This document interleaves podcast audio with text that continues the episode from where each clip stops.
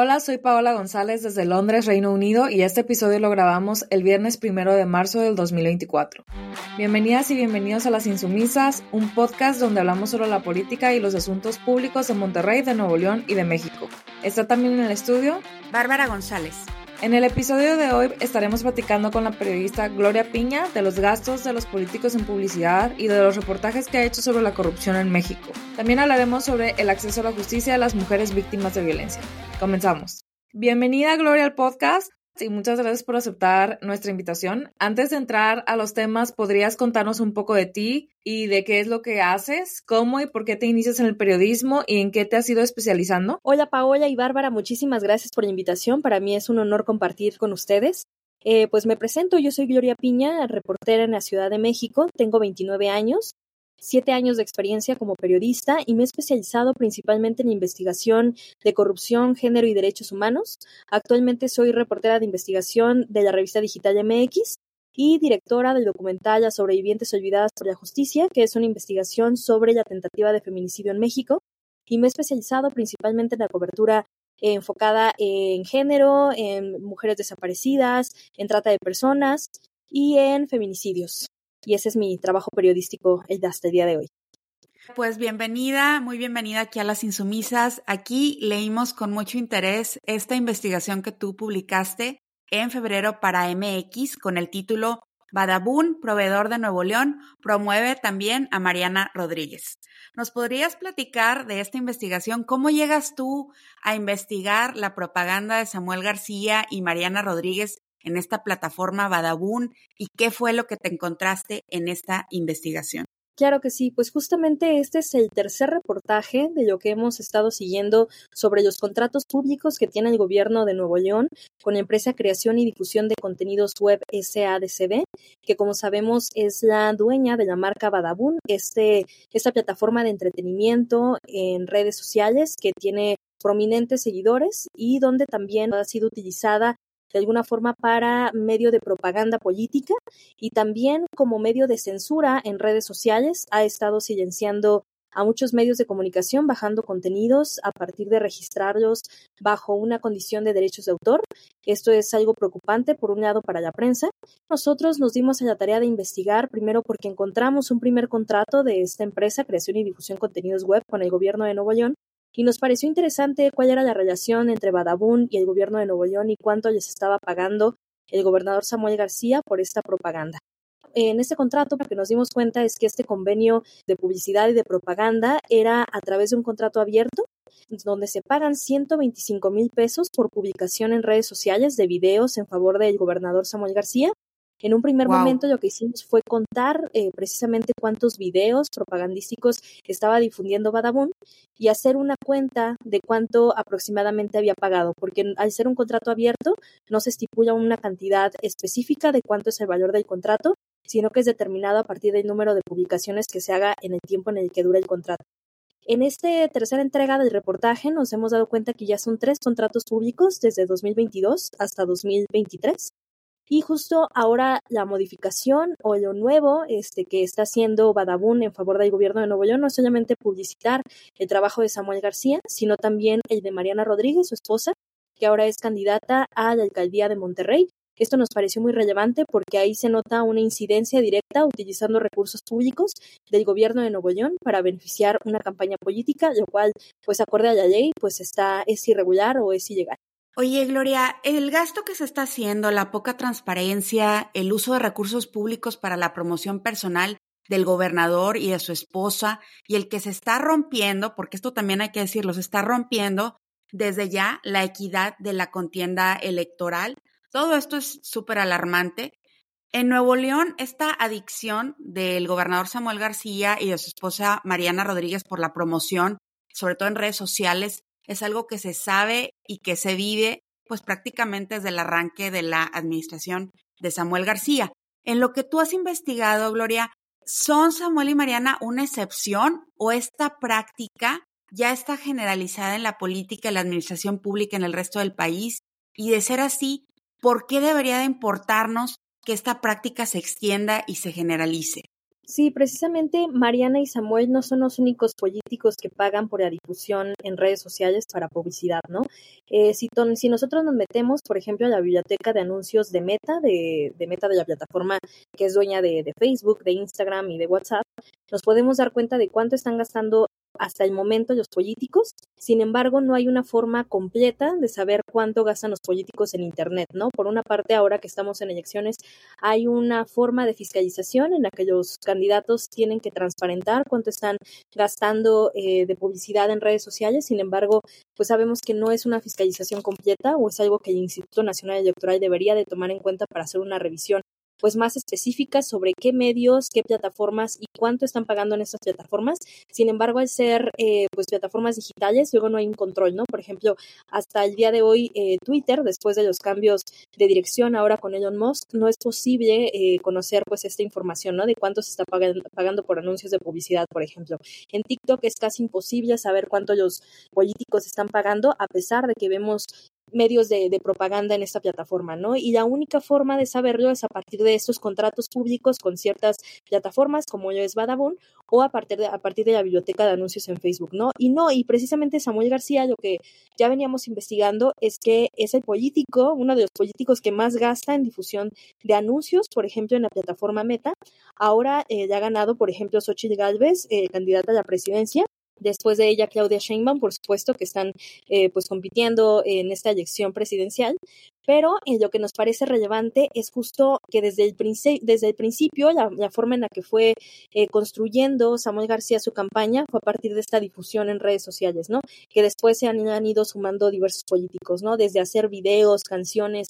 Lo que él trata de hacer, pues, es conquistar a un público joven, a un público que está muy constantemente en actividad en redes sociales y que, pues, no ha sido la excepción, ¿no? A partir de esta figura política que, pues, si podemos decirlo, construyó su imagen y muy posiblemente ganó eh, la gubernatura del estado de Nuevo León a partir de su influencia en redes sociales, ahora es algo que están tratando de replicar los políticos y que vamos a ver mucho más, con más intensidad en este proceso electoral, ¿no? Todas las figuras políticas que están buscando espacios, que están buscando seguidores y que hasta incluso se ha equiparado, ¿no? Eh, que ellos piensan que el número de seguidores puede ser un número comparable de votos que ya lo veremos, no lo creo así, pero muchos personajes políticos así lo creen, ¿no? Que si tienen una influencia importante en redes sociales significa que ya tendrán en las urnas y es algo que pues tenemos que verificar. Sí, yo creo que, o sea, lo preocupante de Samuel García es que es un político local que está gastando lo mismo que un candidato, que una candidata presidencial en publicidad. Y a mí me llama mucho la atención, por ejemplo, que yo me iba de viaje a otros estados en el país y seguía presente como que esta publicidad desde el 2022 dentro de, mis redes sociales, a pesar de tener ahí explícito como que, que no pudiera rastrear mi ubicación, ¿no? Y mi mamá también me decía que a mí también me aparece esta publicidad. Gloria, queríamos hablar un poco sobre, pues, cómo durante todo el sexenio López Obrador, pues, ha insistido en que desde que él llegó la corrupción está desterrada, al menos de la administración pública federal, y que gracias a este destierro es posible financiar programas sociales. Tú has hecho una serie de reportajes sobre casos de corrupción que se suman pues a reportajes de tus colegas periodistas y muestran cómo la corrupción pues no se ha desterrado, que sigue eh, bastante presente. ¿Cuáles son los principales desafíos que has encontrado como periodista al investigar estos casos de corrupción y malos manejos? ¿Cuáles han sido los casos más complejos que has investigado? Sí, precisamente creo que ahora en el gobierno de Andrés Manuel López Obrador una de las barreras más importantes para los periodistas ha sido la falta de transparencia en muchos pues aspectos del gobierno eh, federal y también local, ¿no? A partir de que llega Andrés Manuel López Obrador, algunas dependencias han sido muy eh, cerradas para dar información pública, por ejemplo, contrataciones, argumentando, por ejemplo, que son secretos de Estado o que son obras, por ejemplo, prioritarias que se están eh, realizando en activo en este momento, y con eso, pues han omitido transparentar la información de manera completa, ¿no? Por ejemplo, ahora con los gastos, por ejemplo, digitales, es una forma muy difícil rastrearlos, porque no no todos se pagan o se transparentan como pagos de recursos públicos, a pesar de que lo pueden ser. Entonces, yo creo que a partir del gobierno del presidente Andrés Manuel López Obrador, lo que se ha hecho es tratar de menoscabar o de o quitarle poder, por ejemplo, en las, instituciones de, de, transparencia y rendición de cuentas, como es, por ejemplo, el INAI, y que creo que eso me parece pues muy relevante eh, que tenemos que tener en cuenta no solamente para el trabajo periodístico, sino para pues toda la ciudadanía, que es pues nuestro derecho saber cuánto y en qué están gastando los gobiernos, los políticos, y creo que en el gobierno de Andrés Manuel López Obrador lo que se ha tratado de hacer es ocultarlo, ¿no? O ser un poco más pues oscuros en transparentar eh, cuánto y cómo se está gastando el dinero del gobierno, ¿no? Y creo que eh, algunos de, los reportajes pues más complicados en el tema de, recursos públicos, por ejemplo, es que ciertos gobiernos no transparentan de forma completa sus gastos, ¿no? Eh, se supone que cada gobierno, por ejemplo, a nivel local, tiene una unidad de transparencia donde tiene que transparentar, por ejemplo, los contratos de todas las obras que realizan, de todos los gastos que tiene el gobierno. Muchos han sido omisos en, detallar eh, los contratos públicos completos que tienen, ¿no? Por ejemplo, el gobierno de Nuevo León en su momento cuando encontramos estos tres contratos, publicaba de manera constante eh, sus contrataciones públicas, pero ahora si nos metemos a esa misma plataforma que hicieron algunas modificaciones tecnológicas, ya no sube ningún contrato, ¿no? O sea, te dicen que hay contratos, pero no puedes acceder al documento físico más que pidiéndolo por transparencia, ¿no? Y entonces tú, si lo pides por transparencia, no tienes, por ejemplo, el número específico del expediente y con eso te pueden negar la información, ¿no? Además, por ejemplo, Compranet, que es la plataforma de compras públicas del gobierno federal, también ha hecho diversas modificaciones a su plataforma y regularmente esta plataforma se cae. Entonces, los periodistas o cualquier persona que quiera verificar en qué y cuánto está gastando el gobierno federal no puede acceder a esa información porque la plataforma está caída. Yo creo que eh, debemos de, como ciudadanos, exigir que esta transparencia siga vigente en este gobierno y en el que viene, porque es la única forma en la que podemos darnos cuenta en qué, cómo están gastando, a quiénes están dando este dinero y, por supuesto, si estos recursos gastados benefician o no a la ciudadanía. Creo que eso es lo más importante para, para nosotros como ciudadanos y como periodistas. Gloria, yo creo que el trabajo que hacen ustedes, quienes están investigando estos casos de, de corrupción, es clave pues para garantizar una rendición de cuentas, porque si no estamos enterados, simplemente no les podemos exigir a quienes están en el gobierno. Pero hoy estamos viviendo aquí en México un contexto donde desde el poder se amenaza al periodismo y se busca deslegitimar el trabajo periodístico y ya no se hace solamente tras bambalinas como antes, sino que se hace públicamente desde el púlpito presidencial y los ataques de lo que hemos visto son especialmente duros cuando se trata de periodistas mujeres, además con una carga impresionante de misoginia. ¿Estos ataques, desde tu punto de vista, van a aumentar en este tiempo de campañas electorales Totalmente, creo que en este sexenio ha sido uno de los más peligrosos para ejercer el periodismo, desafortunadamente, no solo por el número de periodistas asesinados y agredidos, sino también porque, como bien comentas, Bárbara, estas agresiones, aunque sean en el discurso y de manera simbólica, se ejercen desde Palacio Nacional y eso indiscutiblemente tiene un impacto en la narrativa sobre cómo se permea socialmente, ¿no? De alguna forma en este gobierno el periodismo ha sido tratado como un antagonista del gobierno, desafortunadamente, aunque pues el periodismo pues siempre ha estado o su función principal es precisamente cuestionar al poder, esté quien esté en el poder, ¿no? Esté eh, Morena, esté cualquier partido político, lo indispensable es cuestionar al poder y quien ejerce el poder, ¿no? Desafortunadamente, pues esas críticas eh, sí surgen desde la mañanera del presidente Andrés Manuel López Obrador y eso tiene un impacto no solamente en el imaginario social, sino también en medios digitales, por ejemplo, ¿no? Hemos visto muchos colegas que van a a cuestionar al presidente, colegas, eh, mujeres y colegas hombres que, cuestionan al presidente Andrés Manuel López Obrador, pues ya sea por cuestiones de corrupción, cuestiones de seguridad, y lo que pasa después de este cuestionamiento es primero una desclasificación del gobierno federal y con ello pues una campaña de desprestigio digital importante, ¿no? Que también hay que decirlo, no solamente se queda en lo que ocurre en la mañanera, sino que también estos eh, periodistas son pues digamos como perseguidos o se genera como una campaña de desprestigio a partir de redes sociales que creo que eso es muy importante. Y también es eso algo que vamos a ver fuertemente, yo creo, en las elecciones, ¿no? Eh, quien cuestione, quien, eh, quien haga pues un, un discurso eh, contrario, por ejemplo, al oficialista, pues puede ser eh, o puede ser víctima de una persecución digital, ¿no? Que, que, también hay que decirlo, lo digital, pues es real, no solamente se queda en redes sociales, sino que también tiene afectaciones en la reputación, por ejemplo, de los colegas y también, pues, en su salud mental, ¿no? Porque, por ejemplo, el ataque de bots es pues, realmente grande, importante, no solamente se meten con eh, tu trabajo periodístico en ese momento, sino que tratan de difamarte de, de manera pública, de pues como una forma de agresión, ¿no? De, de que tratan de, pues de hacer de que dejes de, de, cuestionar, ¿no? De que tu discurso se limite o que pues tu interacción en redes sociales pues termine, ¿no? O sea, de que salgas de esa discusión, de que no sigas comentando, de que no sigas eh, cuestionando y me parece que eso pues es lo más preocupante, ¿no? De que es una forma de censura que no se ha investigado, que tampoco sus efectos han estado como muy pues muy investigados, eh, digamos como en, la parte cuantitativa, pero que tienen un efecto importante para el ejercicio periodístico y yo creo que pues eso vamos a estar viendo desafortunadamente mucho en estas elecciones y ojalá no en el siguiente sexenio, pero pues es algo que podría pasar. Gloria, tú eh, ganaste en 2022 el premio Bridge Valdez de Periodismo y Derechos Humanos de la ONU por tu trabajo Las sobrevivientes olvidadas por la justicia sobre las víctimas de violencia de género y de feminicidio en México. ¿Nos podrías contar un poco sobre este trabajo y sobre cuál ha sido la evolución del tema desde que salió a la luz en 2021?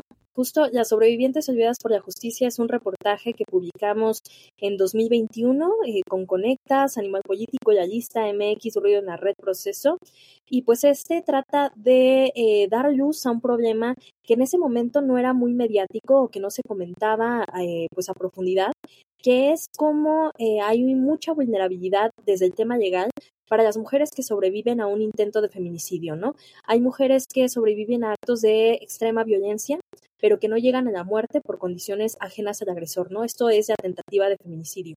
Cuando un feminicidio no es consumado, pero la investigación tiene que hacerse bajo pues los estándares de feminicidio, bajo esta digamos, esquema de investigación eh, con enfoque de género, ¿no? Y en esta investigación, a partir de solicitudes de información a todas las fiscalías y tribunales eh, de justicia del país, nos dimos a la tarea de hacer una radiografía de cómo estaba siendo utilizada esta figura de tentativa de feminicidio, porque desafortunadamente, al ser una figura no utilizada o muy reconocida por las autoridades, porque no se tiene una tipificación en todos los estados del país, suelen reclasificarse los intentos de feminicidio como lesiones o como violencia familiar. Y lo que nos dimos cuenta es de que en los últimos ocho años, de 1.7 millones de ataques de extrema violencia en contra de mujeres, únicamente se registraron 781 casos como tentativa de feminicidio. Es decir, de estos 1.7 millones de ataques violentos, únicamente el 0.04% estaban siendo investigados bajo la figura de tentativa de feminicidio, ¿no? Al ser investigados por otras clasificaciones como lesiones o violencia familiar, lo que hacen es poner a las víctimas en una extrema vulnerabilidad, porque los casos regularmente de los agresores, además de que pueden acceder a una sentencia mucho menor, suelen ser, suelen tener como ciertos beneficios jurídicos, como que sigan su proceso en libertad, y eso por supuesto pues pone a los sobrevivientes en un riesgo inminente a que puedan sufrir una segunda, una tercera agresión, y que eso pues llegue a hacer que se consume el feminicidio, ¿no? Lo que nosotros hicimos fue eh, recopilar precisamente historias de casos de tentativa de feminicidio que habían sido reclasificados por otros delitos y qué consecuencias habían tenido en el tiempo, ¿no? Y muchas veces o los agresores se encuentran libres a pesar de que hay una sentencia o nunca llegan a una sentencia condenatoria o incluso al cambiar esta figura jurídica eh, llega a pasar el caso que ocurre el feminicidio, ¿no? Por ejemplo, lo tenemos en el caso de Abril Pérez Agaón, que como ustedes eh, recordarán, ella era de Monterrey, pero fue asesinada en la Ciudad de México, precisamente porque a su agresor se le cambia esta figura jurídica y ella es asesinada, bueno, el agresor es, pues, sale de esta prisión preventiva y está prófugo pero contrata a unos sicarios que pues desafortunadamente le agreden y asesinan, ¿no?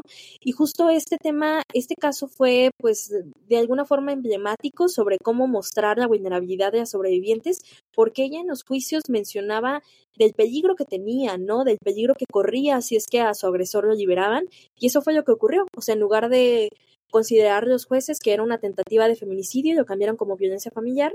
El agresor salió de prisión pero ella fue pues lamentablemente asesinada, ¿no? Y es uno de los casos que forman parte de este documental, de cómo la justicia no llega, de cómo las víctimas siguen en constante vulnerabilidad porque no son atendidas por las autoridades de manera eficiente. Y me parece que escuchar a las sobrevivientes de feminicidio es indispensable como una forma de evitar o prevenir ataques feminicidas, porque desafortunadamente vivimos en un país donde a diario son asesinadas aproximadamente 11 mujeres. Entonces me parece que es un tema muy relevante y que sí, como bien dices, fue eh, reconocido por, por la ONU con el premio Bridge Valdez y pues hemos tenido oportunidad de difundirlo ampliamente. Gloria, revisando la, la cobertura internacional que se está haciendo sobre México, se ha resaltado muchísimo el hecho de que dos mujeres se están disputando la presidencia del país en 2024 y eso nos dicen muestra un gran avance en cuanto a los derechos de las mujeres en México. Tú como una periodista que has investigado la situación de la violencia de género en los últimos años, ¿cuáles crees que son los principales obstáculos para que en este país, con todo y nuestras dos candidatas presidenciales punteras, siga sin garantizarse un mínimo de seguridad y de acceso a la justicia a las mujeres que son víctimas de violencia. Creo que, eh, como bien dices, Bárbara, es un hecho histórico e inminente que va a haber una primera mujer presidenta de México, que si bien es un avance eh, muy importante para el feminismo y para las mujeres en cuanto a representación política, no necesariamente significa que si una mujer llega a la silla presidencial va a tener políticas enfocadas en nosotras, ¿no? Y yo creo que ni feministas, por ejemplo, ¿no? O sea, yo creo que no necesariamente el hecho de que esté una mujer en la silla presidencial va a ser un avance para los feminismos. Creo que eso hay que tenerlo claro porque será cuestión de ver las políticas públicas que impulsa cada una de las candidatas y que eso no signifique, por el contrario, un retroceso, ¿no? Y que creo que si bien Claudia Sheinbaum y Xochitl Galvez eh, son pues dignas representantes de, de nosotras como mujeres para formar parte de la presidencia de la República. No así, eh, desafortunadamente, son sus equipos, ¿no? Yo creo que desafortunadamente, aunque sean eh, mujeres, también tienen ciertas figuras masculinas que pueden menoscabar, por ejemplo, su actividad como como mujeres en la silla presidencial. Por ejemplo, Xochitl Galvez, si bien es una mujer que se ha tratado de mostrar apartidista, pues está representada por el PRI, el PAN y el PRD, que pues tienen una carga histórica eh, de diversos problemas de sus antecesores, ¿no? Y así también Claudia Sheinbaum bajo la figura de Andrés Manuel López Obrador, ¿no? Que si bien se ha presentado como el presidente más feminista de la historia, o como así lo ha querido decir, pues ahora lo que nos damos cuenta es que desafortunadamente muchas de las políticas enfocadas en las mujeres pues han sido ineficientes, ¿no? Y que al, al contrario, aunque se diga que el número de feminicidios ha bajado, realmente las, las, muertes de mujeres y las desapariciones de mujeres continúan, ¿no? Yo creo que en cuanto al tema de género, no solamente es necesario que cambie o que sea una mujer la representante federal, sino que las políticas públicas sean eficientes para nosotras, ¿no? Y eso desde la, impartición de justicia, precisamente si queremos prevenir o, dejar de aumentar esta cifra de feminicidios, lo que debería de impulsarse es un cambio judicial, ¿no? Que los casos no, no quedaran en impunidad, sino que se tuviera una sentencia a los agresores, que se supiera que la ley, o sea, que el peso de la ley va, pues va a cargar en contra de las personas que agredan a una mujer que no sea un equivalente que si las mujeres son agredidas o que las mujeres pueden ser agredidas en el país, ¿no? Yo creo que eh, eso tiene que quedar bien claro, que, que habrá sanciones para las personas que ejerzan violencia, que haya programas también para los hombres que ejercen violencia, porque creo que por una parte, eh, si bien es importante hablar de las víctimas, también de qué se está haciendo con los victimarios en cuanto a programas sociales, ¿no? Por ejemplo, hay pues ciertos programas que se enfocan en dar cursos, capacitaciones, sensibilización para hombres que ejercen violencia, pero creo que no se ha, no, no se ha hecho realmente una revisión sobre cuánto están eh, dando de presupuesto, por ejemplo, los gobiernos para hacer posibles estos programas, ¿no? Yo creo que eso tiene que cambiarse, o sea, tanto políticas públicas enfocadas en la independencia económica, social, laboral de las mujeres para impulsar pues mejores espacios eh, de representación, de toma de decisiones y también oportunidades para las mujeres. Por ejemplo, el Sistema Nacional de Cuidados, que ha sido una deuda también de este gobierno, por ejemplo. Y por el otro lado, también la impartición de justicia, saber que estos casos no van a quedar sin una sanción y que el país no va a quedar impune o estos casos no van a quedar impunes en México, ¿no? Para que no sigan ocurriendo más feminicidios. Eso es lo que me parece indispensable que si se van a eh, pues hacer mejores políticas públicas para las mujeres, no solamente sea de mayor representación política, sino que sea algo que permee en favor de todas nosotras. Que se haga una política pública, una aunque sea, porque ahorita están, declararon el Día Nacional sin nosotras, por ejemplo, y es, o sea, es una burla de que, ah, sí, nos disfrazamos de feministas, ¿no? El purple washing que le llaman, de cara a la campaña, pero pues en realidad no hacemos absolutamente nada.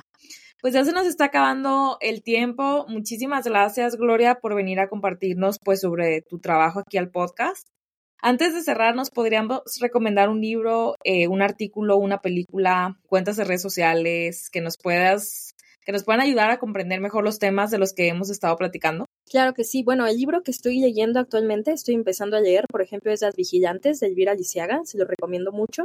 La última película que vi es Días Perfectos de Vin Wenders, muy buena y se la recomiendo. Es una película, eh, pues me parece yo indispensable para poder apreciar cada minuto, cada momento de, nosotros que estamos vivos. Me parece una película muy bonita para ver, además de que está nominada a los Oscar. Y pues mis cuentas de redes sociales eh, son Gloria PE-bajo en todos lados. Y también, por supuesto, que sigan el podcast Insumisas. Muchísimas gracias, de verdad, por, por la invitación. Muchas gracias a ti, Gloria. Y bueno, este fue el episodio 62 de Las Insumisas. Les agradecemos mucho que nos escuchen y que compartan el podcast. Les invitamos a que se suscriban para recibir notificaciones y también pueden seguirnos en nuestras redes sociales, arroba insumisasnl en Twitter e Instagram. Ya pueden visitar nuestra página lasinsumisaspodcast.com, donde hemos estado subiendo transcripciones de todas las entrevistas que hemos hecho. Soy Bárbara González. Soy Paola González. Gracias por acompañarnos y hasta la próxima.